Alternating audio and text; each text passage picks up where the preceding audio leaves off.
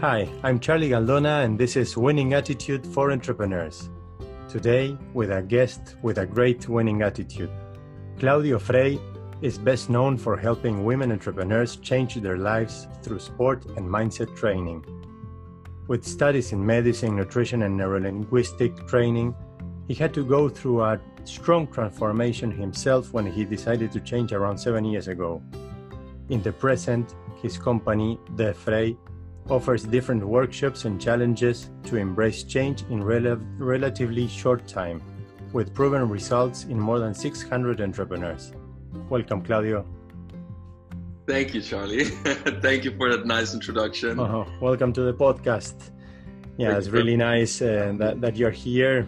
And yeah, we are more or less close by. I'm in Haarlem and you're in Amsterdam, but but yeah, in, in these times, is we still need to do it uh, like this. No problem at all. Yeah. Well, Claudio, here we talk a lot uh, about uh, the winning attitude, and I talk about attitude, but it, it does have a lot of relationship with the mindset, and, and obviously it's about taking action with that mindset. But um, tell me a little bit about that mindset training and, and what is the relationship with sports because you are in both both worlds and, and you try to interconnect it.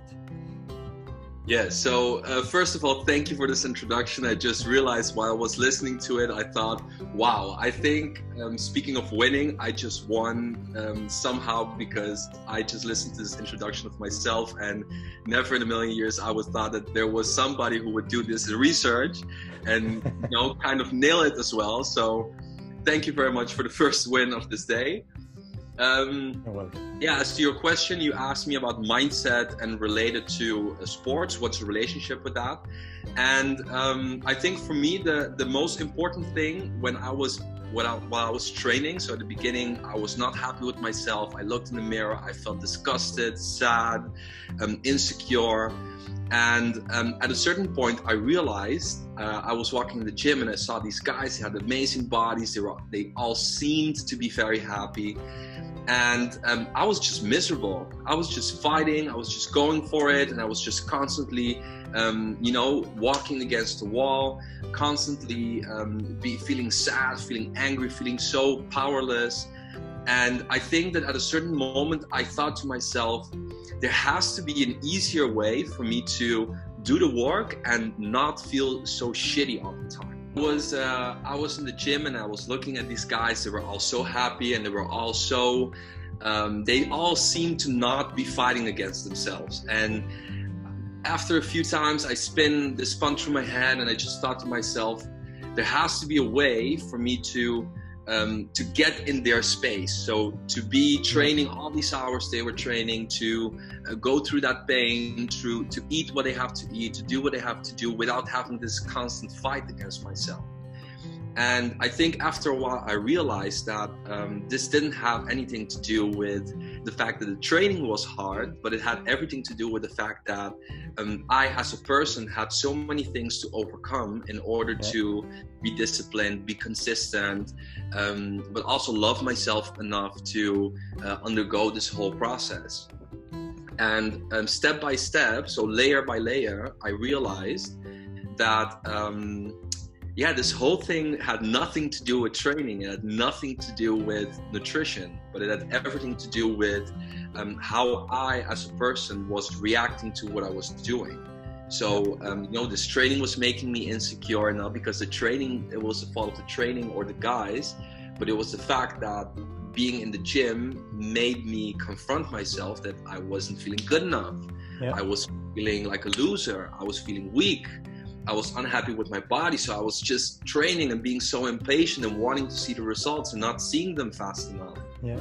And um, so this whole process kept going on, and then I studied some courses on psychology, on coaching, while I was doing my professional training. And more and more and more, I realized that all these people I was training, and including myself, had so little to do with the actual stuff we were teaching. So the actual training, the actual nutrition, the actual schedules.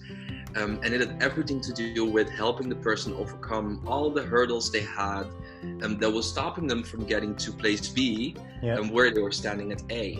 Yeah, yeah, yeah. And exactly. That is that is a relationship with your mindset and and and this whole sports thing. You cannot move forward if um, you don't have a winning mindset.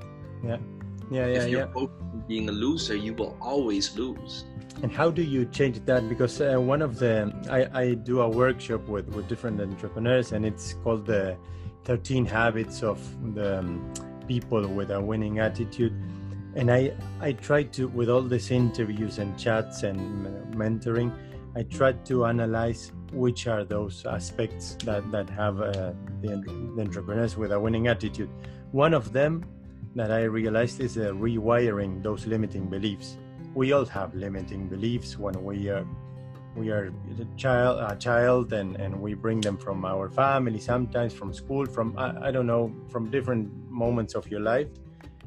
But you can change. You can rewire those limiting beliefs through habit. Yeah changing those habits and trying to to rewire your brain how do you work on that uh, for towards a change of mindset? Because i can imagine many people ask you claudio i have i would love to achieve this or that uh, as an entrepreneur and also in sport and whatever but then you need to make a, a, a switch somehow to to bring them into that new mindset. I think the most important thing um, before you get to the how do you change, so the practicality of it all, yeah, um, let me t- let me say it this way. When I was a teenager, I um, I had a very rough time, and I even there were even times where I considered killing myself. Okay. So I was there, I had a knife, yeah. started cutting, and then I yeah. decided, you know what, I'm not going to do it.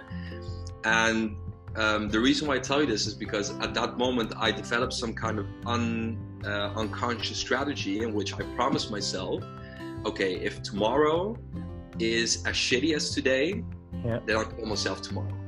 Okay. Then it was tomorrow again, and then it was maybe not better, but then I promised myself again, okay, just one more day. If tomorrow is as shitty as today, then I'll do it tomorrow. And that kept going yeah. on and on and on. And at a certain point, I realized that um, wanting to change has everything to do with endurance. And yeah. knowing you're going through hell and knowing you will go through hell but also having the um, the the being so decisive in the fact that you will see it through all the way to the end. Yeah.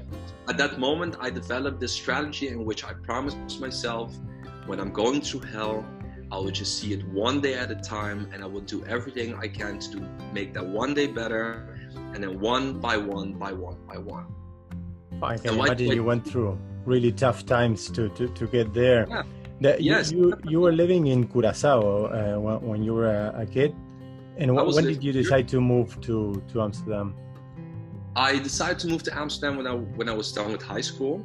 Okay. And um, yeah, for most people, it's a, it's a very it's a very logic step after high school.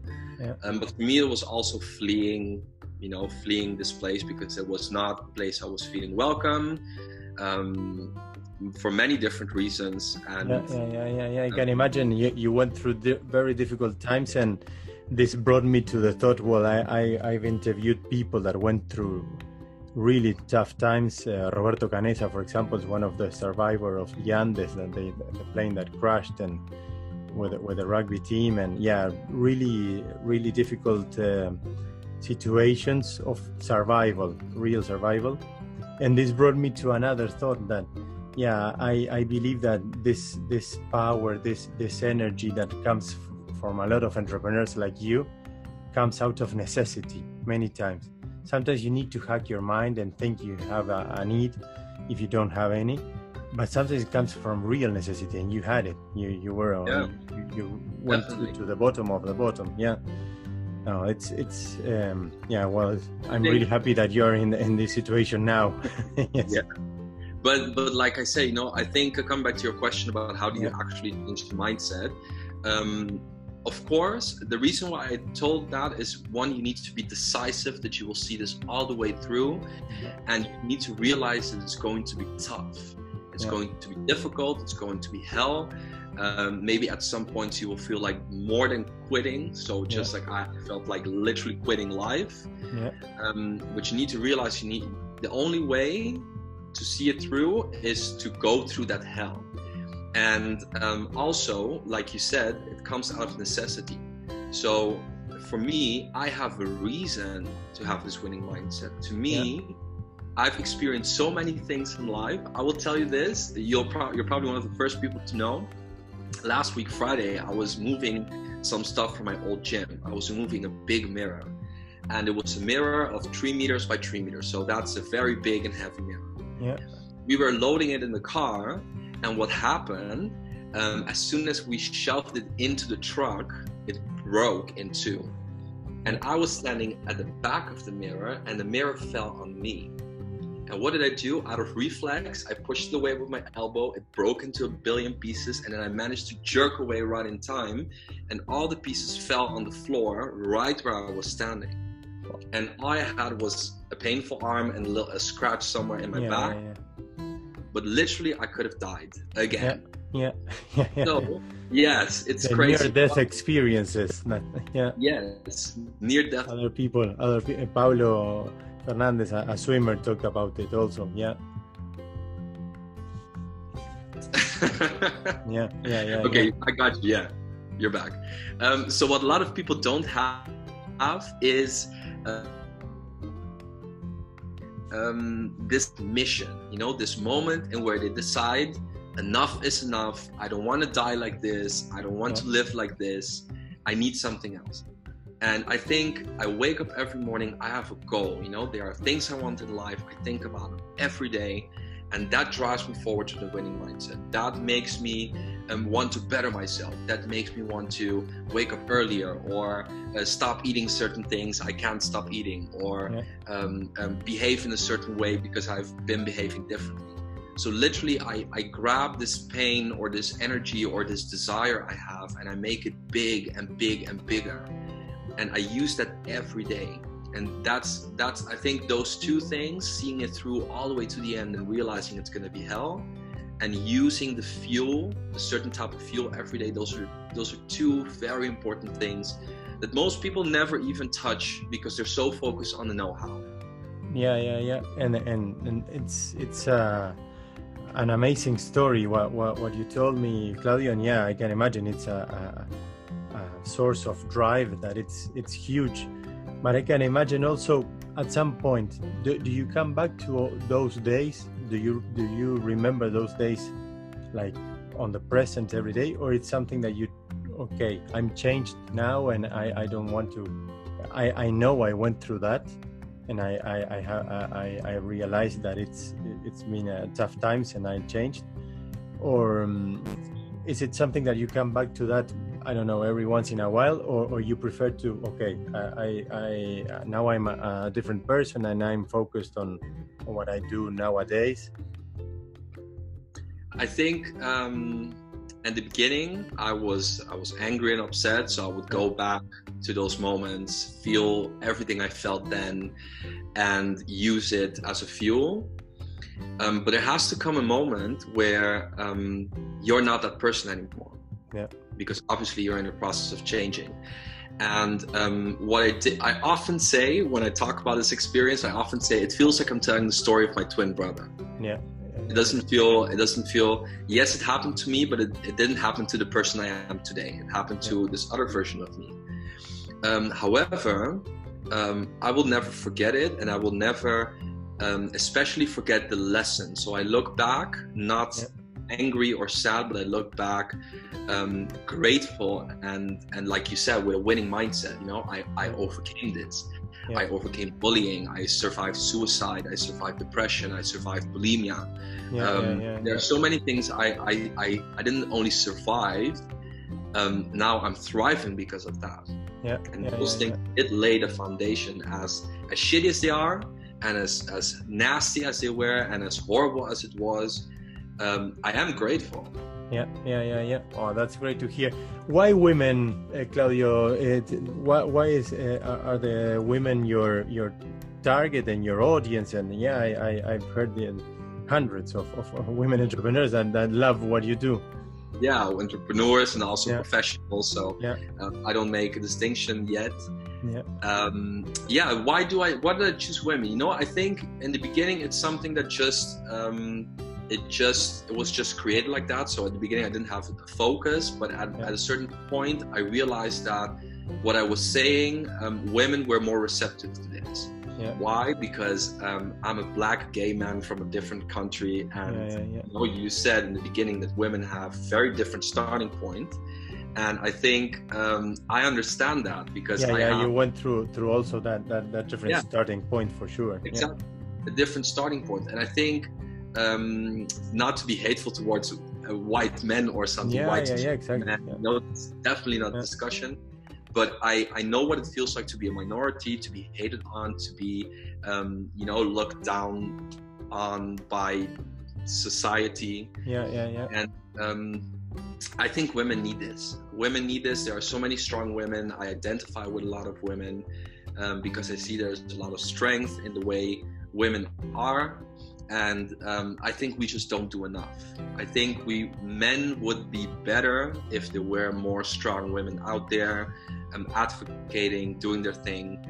Um, the, the, the entrepreneurial landscape would be so much better if there were more strong women out there doing business. Yeah, yeah, yeah. yeah. Um, you know, we would have more emotional world, more balanced out, and I think um, it has it has not it has everything to do, of course, with the women themselves, but it has also everything to do with um, these women are going to make men better as well.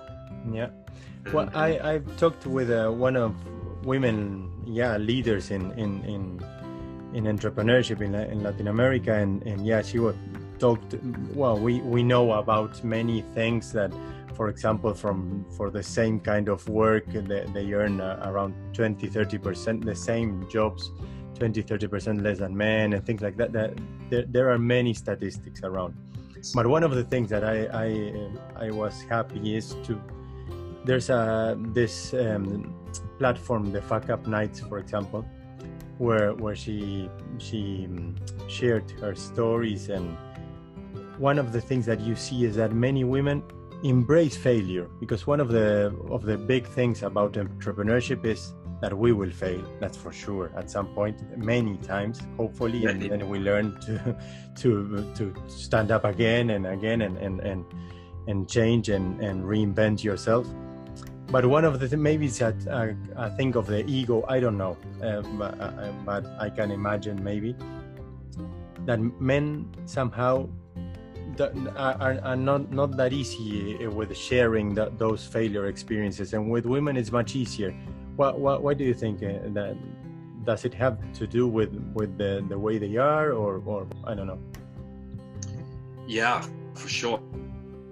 You know definitely i the, the funny thing is, um, it, I mean, it's been researched. Men are just wired somehow to um, ignore all the bad things and just okay. enlarge all the big, big things. Yeah. So, from a neuro, neurolinguistic perspective, which I studied, um, what these men do are constantly telling, this, telling themselves, reinforcing their positive beliefs. Yes, I'm great. Yes, I'm cool. Yes, I can do this. Yes, I'm a great entrepreneur. Yes, I'm a great salesman. And men have this natural tendency to enforce themselves, even though um, it sometimes might be a factual lie. Yeah. Um, it ends up making them feel good and feeling confident. While women have the more natural tendency to um, under uh, underestimate themselves and they reinforce their negative thoughts. Okay. Yeah, that wasn't good enough. Yeah, that's not perfect. Yeah, I could have done better. And what happens is that they are also factually wrong because they are they are in fact telling themselves they're less good than they actually are. Yeah. So men and women are not that different. However, they just look the other way. Yeah, yeah, yeah, yeah, yeah. What they both do is they are very good at telling themselves something and reinforcing that certain belief. So we do that, both genders do that equally, only men are naturally inclined to do it in the positive way, yeah. and women are naturally inclined to do it the negative side. Yeah. And um, yes, why is this? Um, honestly, I don't know, but I do think it's because women are very. Um, also, it has to do with society. So what I see is that women are very afraid to grab the, you know, be on the on the in the limelight. They're very they're very afraid to um, say that it's something good because it comes off as show offy. It's not ladylike. So there's a lot of stigma on success and women, especially in the small things. Yeah. So it's these little things that make um, this big success impossible.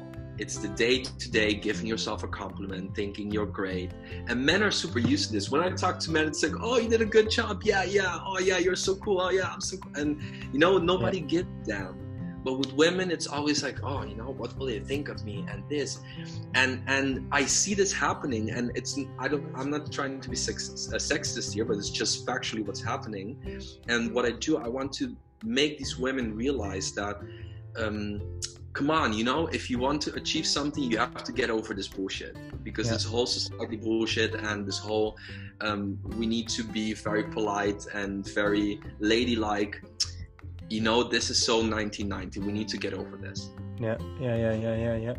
Yeah, one of the things Macarena Bota, she, she explained me. Well, she she works with a lot of women and and in UN Women, and and she was uh, telling me the story that for the same job, for example, if if a man a man has like 50 to 70 percent of the skills to apply, he will apply, and uh, a woman that that uh, has the hundred percent of the skills, she will doubt about it.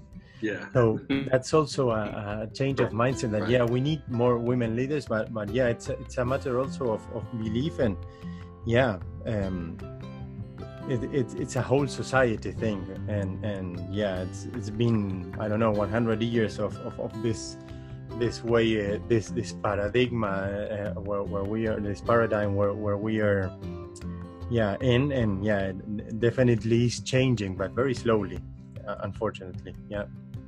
Well yes yes it's i think our generation is starting to see that differently I mean, yeah. Corona, for example, it has brought us all to a halt. And yeah. women um, are now realizing, also due to Corona, that, uh, for example, because their husbands lost their jobs or their businesses, that they are the ones that now need to go harder and do it. Otherwise, their whole family are going to sink.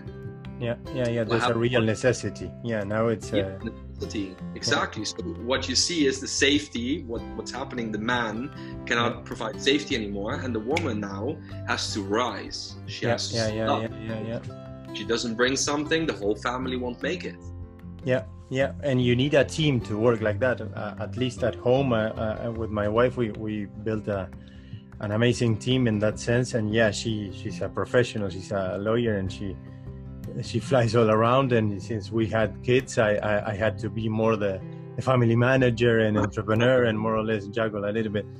But I, i've seen in many people i know that yeah eh, it's very difficult to to let go of that ego or whatever it is that uh, we are the man and we are the provider of everything. And and yeah it's quite difficult. So we were raised somehow that way. So make a, a, a, strong change in, in the mindset it's uh, it all starts and we are we're talking about changing the mindset all the time but i think what we actually want to say is what you need to do is on in the first place to realize you have these beliefs yeah. So realize, okay, yeah, somewhere in my mind, I have this weird belief that as a woman, um, I need to take care of the kids. I need to put myself in second place. I need to um, yeah. maybe you know cook dinner for my husband when he gets here. Or in your case, for example, I need to go out there. I need to earn some money. I need to come back and take care of my woman. Yeah. You know, we have these beliefs, and even though it's not something you think about every day, it's latent somewhere in the back of your brain. Yeah. And the first thing you have to do is sit down with I think I make people sit down with a piece of paper and I say, okay, well write write a hundred things you believe about yourself. Yeah. Or write down um, the 10 most important life events that have made you angry or sad or mad or uh, disappointed. Yeah. And write down as, as, as a cause of this, this event, what do you believe about yourself? Yeah yeah, and yeah. then people will realize oh shit i have yeah. a lot of you're really unlocking the limiting beliefs yeah yeah i have a lot of them only i don't think about them but they're there and they are in they're doing their work yeah yeah yeah yeah well claudio i thank you very much for for this chat for sure we, we uh, I would love to have a, a, longer chat uh, soon when when the corona is, is, is, gone. I don't know, but yeah, we'll we'll see each other soon around.